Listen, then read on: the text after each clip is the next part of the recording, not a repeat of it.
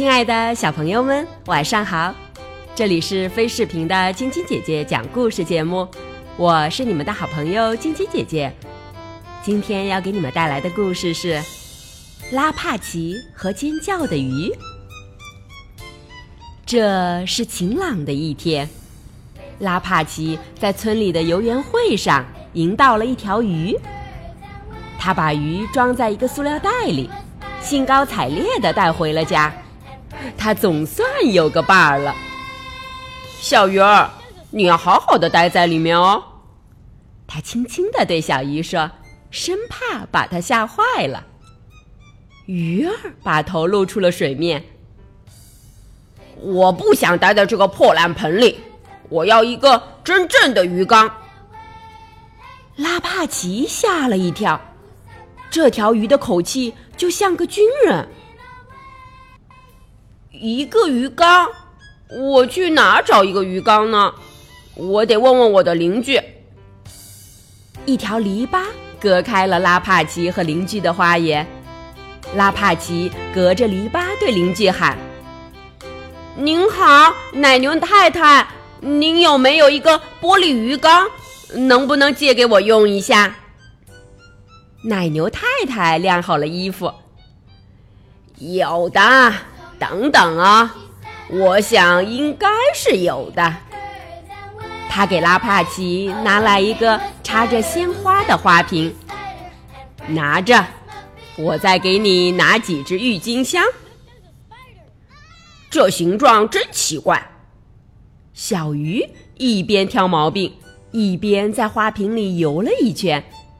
而且，我一点儿也不喜欢这些粗粗的杆子。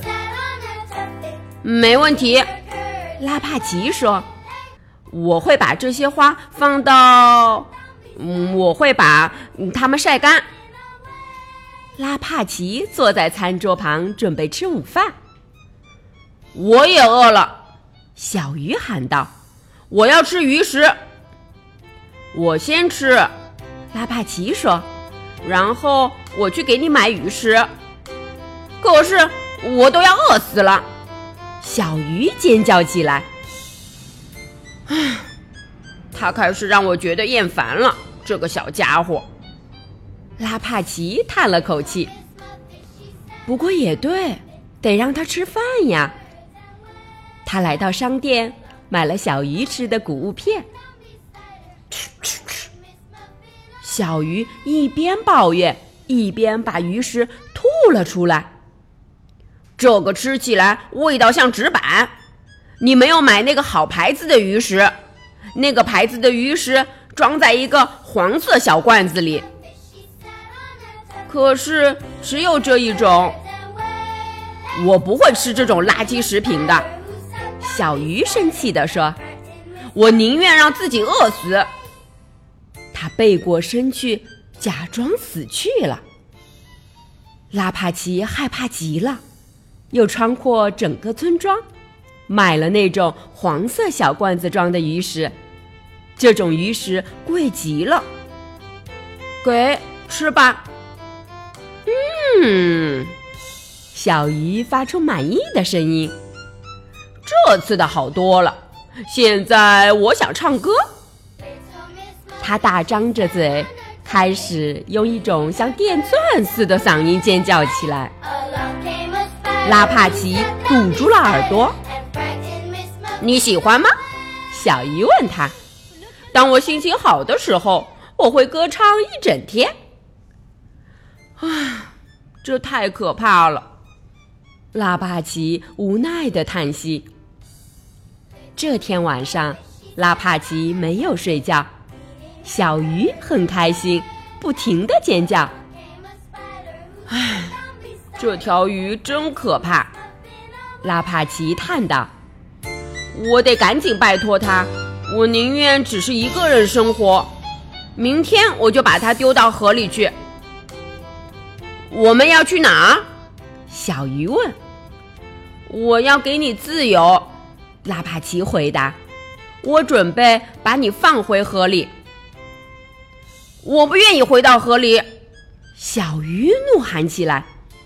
那里全都是些没教养的大家伙。如果你这么做，我就撞到河岸边，我不活了。好吧，我明白了。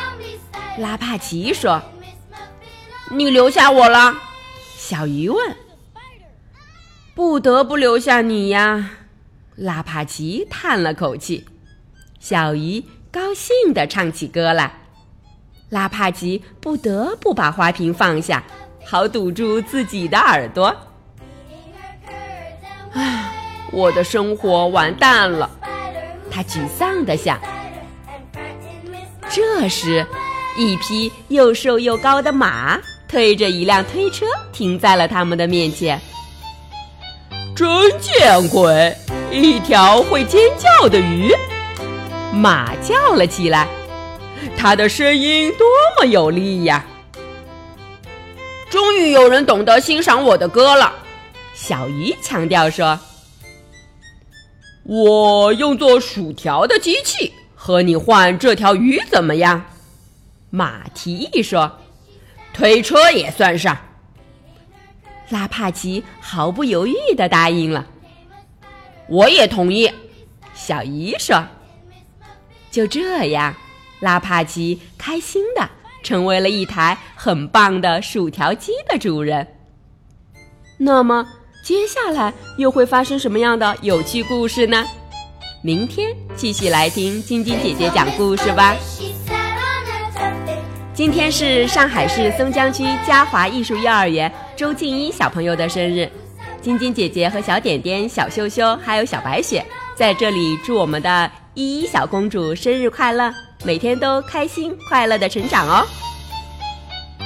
喜欢晶晶姐姐讲故事节目的朋友们，可以关注微信公众号“飞视频”，收看我们为小朋友们精心准备的宠物圣诞大片。也可以通过喜马拉雅收听晶晶姐姐讲故事电台广播。